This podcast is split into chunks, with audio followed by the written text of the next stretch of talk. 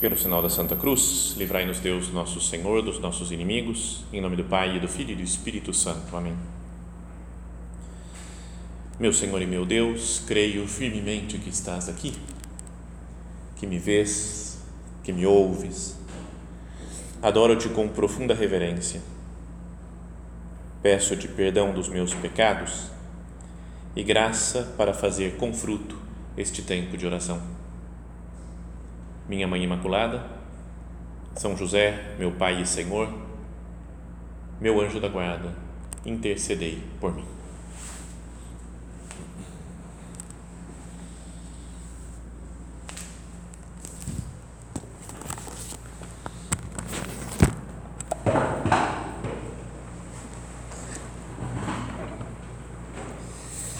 Na semana passada, nós meditamos aqui em algumas palavras daquela meditação né, do nosso Padre, que se chama O Triunfo de Cristo na Humildade. Está né? Tá nesse livro É Cristo que Passa, né, que é um, um livro que recolhe várias meditações, como essa daqui, que ele deu ao longo de uns vários anos, assim, então pega cada uma de um tempo litúrgico. E ao falar de, da, do tempo do Natal, deram como esse título assim, né, para a meditação dele lá, o triunfo de Cristo na humildade. E queria que a gente fosse também agora continuasse hoje meditando em algumas palavras dessa dessa homilia dele. Então, por exemplo, em determinado momento ele fala assim, ao falar diante do presépio, ele estava pregando essa meditação, muito provavelmente do lado do presépio. Né? Tem horas que ele fala direto com Jesus, Maria, José lá no presépio. Então ele não estava assim aqui no, no oratório, por exemplo, né? como a gente está, né? com Santíssima, mas foi lá com, deve ter na sala aqui, deve ter um presépio, né? que vocês devem ter montado. Então ele senta ali do lado do presépio e vai pregando de lado. Então ele fala: ao falar diante do presépio, sempre procurei ver Cristo, nosso Senhor, desta maneira envolto em paninhos sobre a palha de uma manjedoura. E enquanto ainda é menino e não diz nada, vê-lo já como doutor, como mestre. Então vamos procurar fazer isso, né? imaginar que nós estamos né, diante de um presépio e olhar com calma para Jesus. Tá, cada um de nós né, tem, pode ter montado em casa, já ouvir nas igrejas, presépios montados então, que bom seria se a gente tivesse calma, paz, para ficar contemplando Jesus, Maria, José, os pastores, os magos, ficar olhando aquela cena. Em geral, essa época de final de ano tem tanta coisa para fazer, né? tanto agito, tanto trabalho, tanta coisa para finalizar, tanto até tanto encontro, festas, de despedidas, que a gente não para um segundo. Né? Mas vamos tentar fazer esse esforço de parar um pouco e olhar para Jesus. O nosso padre, né, São José Maria, fala que ele olha e ele é menino e não diz nada, mas vê-lo já como doutor e como mestre, que pode nos ensinar coisas, né? Isso falávamos já na semana passada. E aí ele diz assim, né, continua, preciso considerá-lo assim porque tenho que aprender dele. E para aprender dele é necessário conhecer a sua vida, ler o Santo Evangelho, meditar no sentido divino do caminhar terreno de Jesus. Então vamos tentar pensar nisso, né? Eu, eu olho para Jesus também no presépio, eu medito nas, nos ensinamentos dele ele fala aqui, o nosso padre, né, preciso considerá-lo assim porque tenho que aprender dele e para aprender dele é necessário conhecer a sua vida, ler o Santo Evangelho, meditar no sentido do, divi, do, no sentido divino do caminhar terreno de Jesus. Pode-se dizer que eu conheço mesmo Cristo? A gente conhece, tem umas ideias assim, né, você fala, fala o que você sabe de Jesus.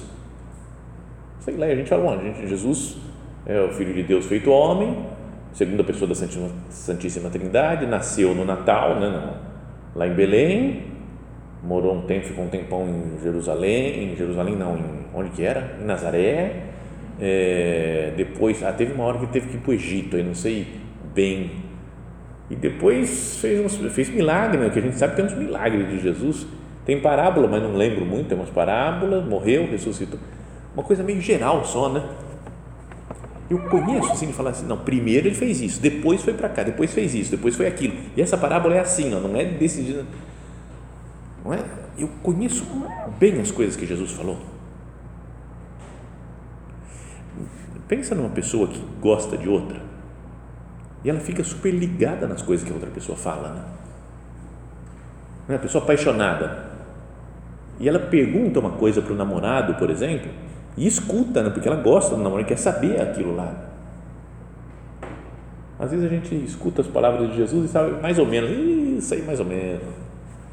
Uma vez vi numa palestra um cara que falava, então, porque aí Jesus falou que tinha um homem descendo de Jerusalém para Jericó, sei lá, era de Jericó para Jerusalém, não sei onde que era, e aí caiu lá nos assaltantes e, ah, teve três caras que passaram lá, o último era samaritano, você fala, não, não é assim, né? não, é, não é em geral o negócio, mas ou mesmo a ideia vaga né, do negócio, eu conheço mesmo, sei como é que era que Jesus falava, como que ele se comportava, por isso, né, olhar para o presépio tem até aquela essa imagem né, física, material, que pode nos ajudar a entrar na cena do, do, do, do Evangelho como se fôssemos um personagem a mais.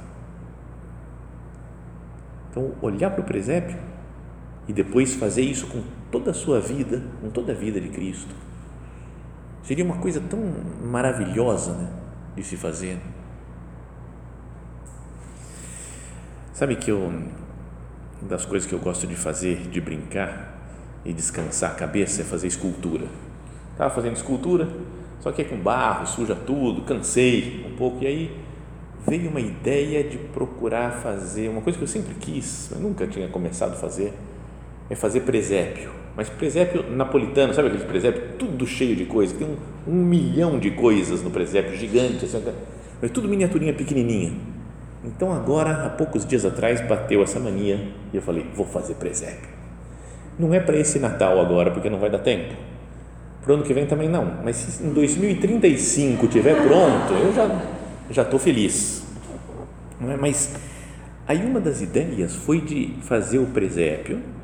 Mas esses presépios napolitanos, eles têm um monte de, de cenas que não tem nada a ver. Tem um feirante lá, um outro vendedor de carne, um outro um açougue, né? um outro que tem uma loja tem um monte de coisa, um comércio, a vida normal assim da cidade. Então eu pensei fazendo isso daí. A ideia é fazer as casas, as ruas, as plantas e as pessoas. Por isso vai demorar séculos ainda. Mas se algum dia der certo, o plano é fazer isso daí, só que junto com isso, outras cenas da vida de Jesus. Sei lá, Jesus rezando no horto, transfiguração de Cristo, são Pedro lá chorando porque negou, negou Jesus, um galo junto com ele, sabe? E fazendo um monte de coisa, Jesus ressuscitando, né? andando sobre o mar. Mas eu não sei como é que vai ser esse negócio do, do mar. É, eu pensei em fazer o templo de Jerusalém. Falei, vou fazer o templo de Jerusalém. Na proporção, os bonequinhos vão ter 8 centímetros, assim, não? Uma pessoa adulta, 8 centímetros o templo de Jerusalém fica tão gigantesco que eu desisti, acabou a ideia. Eu falei, não, não, não, para, não vai, não vai caber em casa o templo de Jerusalém. Mas então, sabe, mas isso só foi coisa que foi passando na cabeça. Mas se a gente tivesse, né, dentro do coração, tudo, tudo montado assim na nossa cabeça, falar, foi assim que Jesus fez, foi assim que ele falou, foram essas palavras, o ambiente era esse. Será que a gente não aprenderia muito com ele? O nosso padre fala que olha para o menino e gosta de vê-lo como doutor, como mestre. Preciso considerá-lo assim porque tenho que aprender dele. Então, olha para Jesus e fala: Eu tenho que aprender dele. Depois ele continua essa meditação dizendo: Na verdade, temos que reproduzir em nossa vida a vida de Cristo. A ideia não é só aprender, ah, Jesus fez isso só para ter um conhecimento técnico, intelectual, histórico. Na verdade, temos que reproduzir em nossa vida a vida de Cristo. Conhecendo Cristo, a força de ler a Sagrada Escritura e de a meditar, à força de fazer oração, como agora estamos fazendo diante do presépio. É preciso entender as lições que nos dá Jesus já desde menino, desde recém-nascido, desde que seus olhos se abriram para esta bendita terra dos homens. Então é preciso aprender a modelar nossa vida de acordo com a vida de Cristo. Jesus faz assim, tá bom, então eu vou fazer também. Jesus teve essa atitude, eu vou querer seguir essa atitude dele. Sabe, não, não vê só como uma coisa legal, bonita, que eu rezo um pouco, mas ó, eu quero aprender, fazer, transformar a vida de Cristo na minha vida. Não é porque senão, às vezes pode ter uma espécie de esquizofrenia na nossa vida espiritual. A gente vê um negócio fala, Jesus, eu te amo, que maravilha a sua vida, nossa, que beleza esse seu exemplo, sua fortaleza, olha a sua vida dos santos, todos que deram a vida por você, é isso mesmo, Jesus, eu tenho que ser assim, tá? mas depois na vida do dia a dia, nego Cristo, fico com medo das coisas, não enfrento nada, me bate uma preguiça, não faço as coisas que tenho que fazer, Aí volto aqui para fazer oração, Jesus, que demais, né? a sua vida é maravilhosa, eu quero estar sempre contigo, ó Senhor. Fala, cara, e depois sai de novo tudo igual. Não é meio maluco? Não é meio esquizofrênico o negócio? Mas será que não, teve, não deveria ter uma, uma continuidade entre aquilo que eu oro e aquilo que eu faço? Pensemos, cada um de nós, né? procuremos fazer um exame da nossa vida eu tenho colocado em prática as coisas que eu acredito? Ou é tudo muito teórico, né? a vida de Cristo, a doutrina da igreja, o que o catecismo ensina?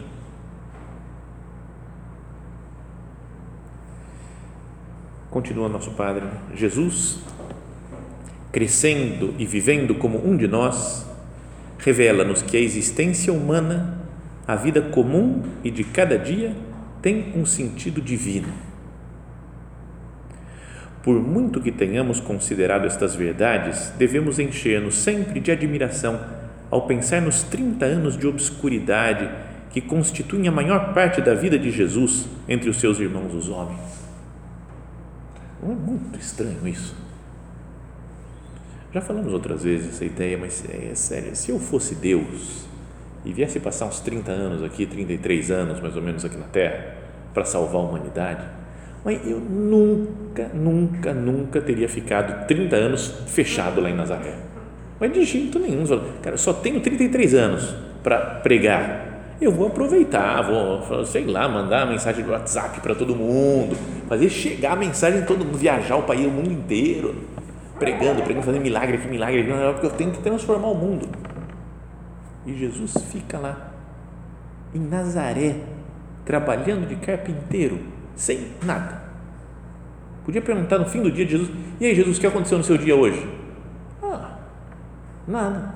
Trabalhei, encontrei meus amigos, vieram aqui, veio um cliente aqui, pediu para fazer uma mesa e depois voltei com São José, jantamos em casa com Maria, com a minha mãe, e rezamos, fizemos nossas orações e fomos dormir. Fala, cara, você está salvando o mundo, o que você está fazendo? E ele fala, estou salvando o mundo. Não é para pensar isso. Quando a gente acha que tem que fazer muitas coisas, muitas coisas chamativas para se santificar, para santificar os outros, para transformar o mundo. Esse Jesus que, para quem nós olhamos e que queremos aprender, e que a sua vida deve ter relação com a nossa, eu quero transformar a vida de Cristo na minha vida, o que, que ele faz? Trabalha normal e fica oculto, sem chamar atenção. Anos de sombra, fala São José Maria. Anos de sombra. Mas para nós, claros como a luz do sol. Mas resplendor que ilumina os nossos dias e lhes dá uma autêntica projeção, pois somos cristãos comuns, com uma vida vulgar, igual a de tantos milhões de pessoas nos mais diversos lugares do mundo. Então, é uma grande lição de humildade isso. Né? Por isso o título dessa meditação, né? o triunfo de Cristo na humildade. Uma pessoa que sabe tudo, que pode tudo, que é Deus feito homem, e que fica na dele, é uma humildade que tem. Né? Quando a gente sabe alguma coisinha mais que os outros, a gente já quer colocar a ideia. É assim, ó, pessoal. Deixa, deixa eu explico. É assim. A gente gosta. Quando nos elogiaram, quando fizeram, quando ganhamos um prêmio, o que for, a gente gosta que outras pessoas saibam. E Jesus, que tinha tudo, fica oculto. E fica obedecendo Maria e José, fica seguindo os horários das coisas que tinha que fazer, sei lá, reunião na sinagoga, culto deles. Era tal hora no, no sábado. Jesus vai, chega na hora lá. Ele podia falar: peraí, eu sou o dono do mundo aqui, eu não, não eu marco o horário que eu quiser. Mas ele seguia as coisas. Então, isso daí queria que nós pensássemos também como uma, uma característica né, da, da humildade de Jesus, né, esse, desse ficar oculto dele, que é outra virtude importante para pensar no Natal, que é a virtude da obediência. Jesus obedece. Mas pensa só, o primeiro, que ele faz, ele tudo da sua vida é uma obediência ao Pai. Ele fala né, do Deus Pai, ele fala: O meu alimento é fazer a vontade daquele que me enviou e cumprir a sua obra. Então ele está sempre em sintonia com a vontade do Pai. Mesmo quando não quer muito, né, fala: Senhor, afasta de mim esse cálice. Não, mas ele fala: Não se faça, porém, a minha vontade, mas a tua. Ele não quer fazer a vontade dele, mas quer fazer a vontade do Pai. Agora, isso a gente pode até entender, né? Porque você fala, bom, os dois são Deus. Estão lá, né? duas pessoas, os dois são Deus. É difícil entender, talvez teologicamente, como é que faz para um obedecer o outro, se os dois são Deus, mas é, são pessoas diferentes, né? Mas você vai, tá ali, meio igual, assim. Agora, Jesus, no presépio, ele obedece Maria e José Maria quer colocar ele numa manjedoura, ele não reclama. Não, não, não, não, não quero uma cama para mim. O que tem é manjedoura e fica na cama, fica na manjedoura. Aí São José deve ter pego ele no colo, brincado com ele, ter feito ele dormir. Ele falou: tá bom. Por mais santos que sejam Maria e José, eles são infinitamente inferiores a Jesus, que é o próprio Deus. São criaturas e Deus se coloca nas mãos das criaturas. Deus se coloca nas nossas mãos, né, aqui no sacrário, se entrega a nós.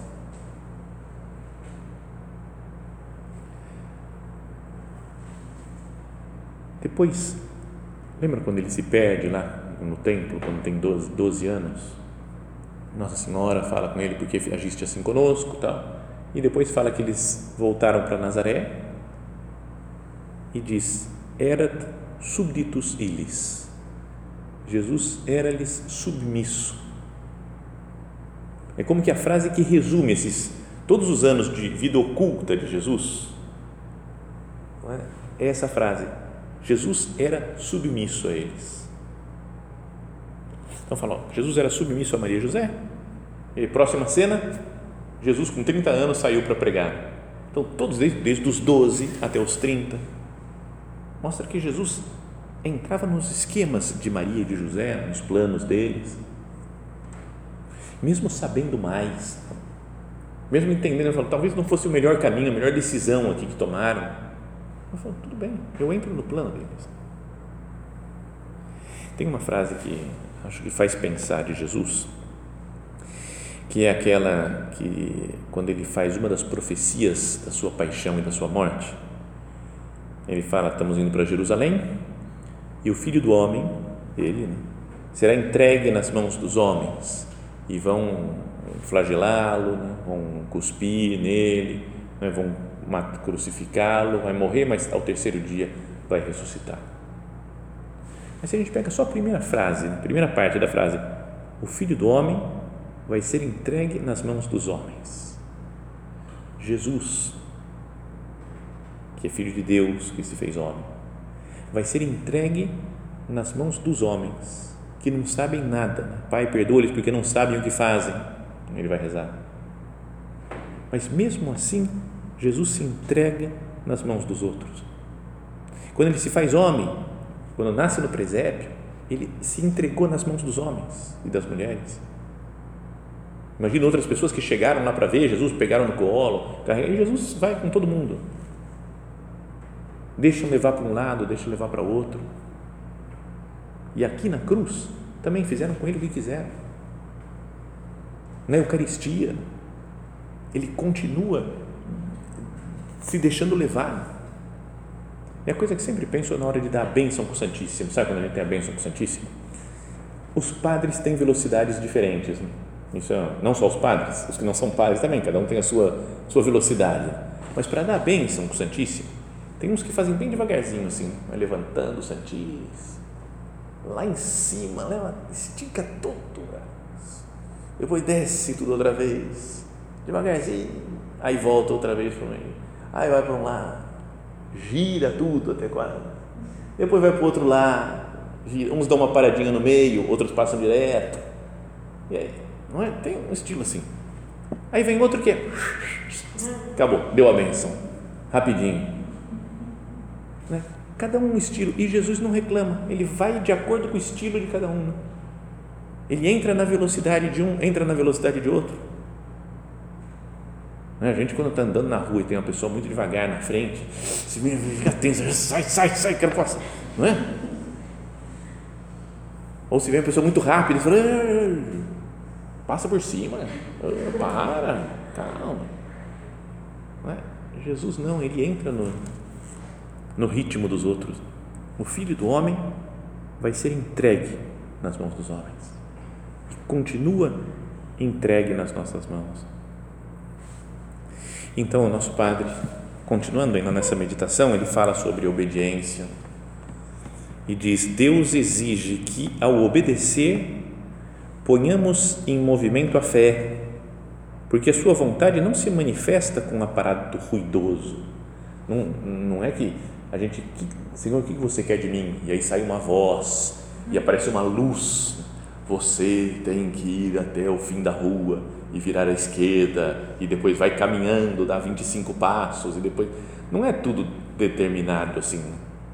Ia ser fácil, eu quero que você faça tal coisa, construa isso daqui ou aquilo. Diz assim aqui o São José Maria. Às vezes o Senhor sugere o seu querer como que em voz baixa, lá no fundo da consciência. E é necessário escutarmos atentamente para sabermos distinguir essa voz e ser-lhe fiéis. Ser fiéis. Falar, o que, que Jesus está falando para mim? Quero fazer silêncio para ouvir essa voz que às vezes é meio, meio baixinha. Muitas vezes fala-nos através de outros homens, através de outras pessoas. Uma pessoa fala um negócio e fala, é de Deus isso daqui. É Deus que está falando. E pode acontecer que, à vista dos defeitos dessas pessoas, mas fala, ah, essa daqui vai me falar alguma coisa, do jeito que ela é, Deus não vai usar ela nunca. Sabem que ela, que tem um, uma passagem do Antigo Testamento da burra do Balaão. Sabe, tinha um cara, um profeta lá meio do mal, que era o Balaão, e tinha uma burrinha, que ele estava andando e a burra começou a empacar, ia para um lado, ele tentou, bateu nela e não sei o quê. E, tal. e aí a burra virou para ele e começou: Como é que você fica me batendo? A burra falou para ele, então, falou: Cara, então, usou até uma burra, né, um, uma jumenta lá para falar com o Balaão. Deus pode usar qualquer um. A gente está melhor se todo mundo aqui e sempre qualquer pessoa está acima de uma burra muitas vezes falamos através de outros homens. E pode acontecer que, à vista desse, dos defeitos dessas pessoas, ou pensando que não estão bem informadas, que talvez não tenham entendido todos os dados do problema, surja como que um convite para não obedecer. Para eu só obedeço que eu concordo, que eu cheguei à conclusão e é assim mesmo. Será que de vez em quando não é bom para a nossa humildade obedecer a uma coisa que uma pessoa falou? mesmo que a gente não entenda, a menos que seja pecado, né? que é uma coisa que é contra a lei de Deus, contra a vontade de Deus, faz isso daqui, né? obviamente não vou fazer. Né? Mas se é, vamos passear, vamos nesse lugar ou naquele outro. Fala, ah, eu gostaria mais disso daqui, ir para a praia. Não, eu queria subir a montanha para Campos do Jordão. Tá bom. Sabe, de obedecer à vontade dos outros. Tudo isso pode ter um significado divino, porque Deus não nos impõe uma obediência cega, mas uma obediência inteligente. E temos que sentir a responsabilidade de ajudar os outros com a luz do nosso entendimento. Então é para não é que ele, as pessoas falam um negócio eu tenho que obedecer sempre, porque uma pessoa fala um negócio, eu obedeço. Aí outra pessoa fala o oposto, aí eu obedeço também. Aí outra então tenho que decidir, tenho que pensar as coisas para escolher, para ver o que é a melhor coisa, qual que é a vontade de Deus. Mas aí o nosso padre fala uma coisa que pode ser um perigo mesmo. Ele diz: Mas sejamos sinceros conosco mesmos. Examinemos em cada caso se nos deixamos conduzir pelo amor à verdade ou antes pelo egoísmo e pelo apego aos nossos próprios critérios. Quando eu tenho que decidir um negócio, o que, que é? É que o, o certo é fazer assim mesmo, então eu vou fazer é o amor à verdade que está me mandando fazer isso? Ou é a minha comodidade, meu apegamento? Sabe quando a gente vai comprar alguma coisa, por exemplo? De vez em quando a gente está precisando mesmo, né? de uma roupa, um sapato, uma, o que for. Então precisa, eu não tenho, né? eu tenho, eu preciso desse negócio. E outras vezes você fala, será que eu preciso mesmo? Ou estou me deixando levar pelo meu apego, pelo meu. Né? Sabe de um amigo que uma vez falou que foi fazer pagar uma conta no shopping? Pagou a conta, depois ele falou: Agora eu vou dar uma volta aqui pelo shopping para ver se eu estou precisando de alguma coisa e não estou sabendo. Né? Depois ele falou, depois que ele fez esse raciocínio, ele falou: Se eu não estou sabendo, talvez não esteja precisando muito. Mas sabe, a gente quando vai vendo coisas, nossa, isso daqui eu podia ter, e vai colocando na cabeça a nossa necessidade, eu preciso urgentemente ter isso daqui então, por isso, de vez em quando é bom até ouvir a opinião dos outros. Será que eu tenho que comprar agora isso? Será que tem que comprar esse modelo? Sejamos sinceros conosco mesmos. Examinemos em cada caso se nos deixamos conduzir pelo amor à verdade ou antes pelo egoísmo e pelo apego aos nossos próprios critérios. E quando a gente fica muito né, com, a, com uma ideia na cabeça, fala, o certo é isso daqui, o certo é isso, e brigo com todo mundo, tem alguma coisa de estranho. Quando as nossas ideias nos separam dos outros, quando nos levam a quebrar a comunhão, a unidade com os nossos irmãos, é sinal certo de que não estamos agindo segundo o Espírito de Deus. O Espírito de Deus, né, o Espírito Santo une o Pai e o Filho eu falo, eu tenho o Espírito Santo está comigo. E assim brigo com a igreja, brigo com as pessoas, brigo com todo mundo, porque eu tô, sou iluminado pelo Espírito Santo, as outras pessoas não estão iluminadas que nem eu. Não deve ser Espírito Santo. Se me faz me afastar de todo mundo, brigar com todo mundo, faltar caridade com as pessoas. Então, queria que nós pensássemos né, nesse, nesse aspecto da, da virtude da humildade que a humildade é obediente também, que aceita a vontade de Deus, os planos de Deus e aceita os planos de outras pessoas também. Não todos, volto a dizer, porque tem alguns que não, não tem, que não tem a ver comigo, né? ou então são pecados, são coisas erradas, conselhos errados.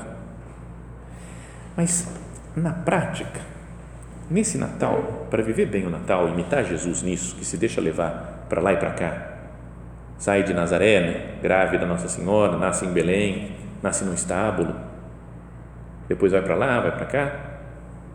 Olhando para esse exemplo, será que eu não poderia topar mais os planos decididos por outras pessoas? Sei, até a festa, ah, vai ter festa, não sei o quê, vamos fazer aqui em casa. Não, vai ser na casa da tia. Não, na casa da tia eu não gosto, porque não sei o quê, tem que ser aqui em casa. O pessoal organiza, então, não vou fazer questão, vai ser aqui, vai ser ali, não quero saber.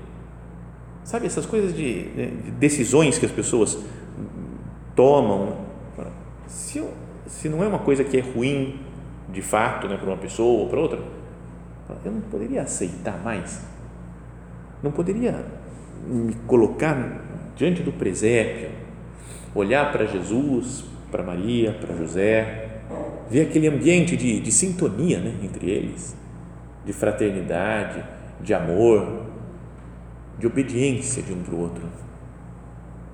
Imagina Jesus que obedecia os dois, mas também Nossa Senhora e São José que um obedecia o outro também.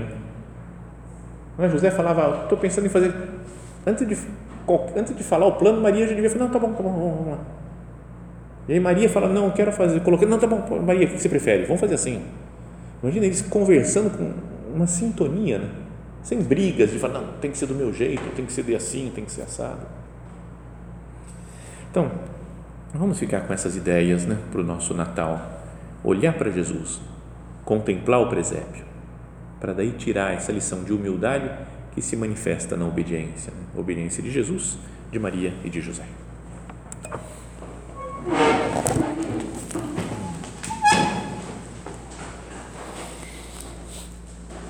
Dou-te graças, meu Deus, pelos bons propósitos, afetos e inspirações que me comunicaste nesta meditação. Peço-te ajuda para os pôr em prática. Minha Mãe Imaculada, São José, meu Pai e Senhor, meu anjo da guarda, intercedei por mim.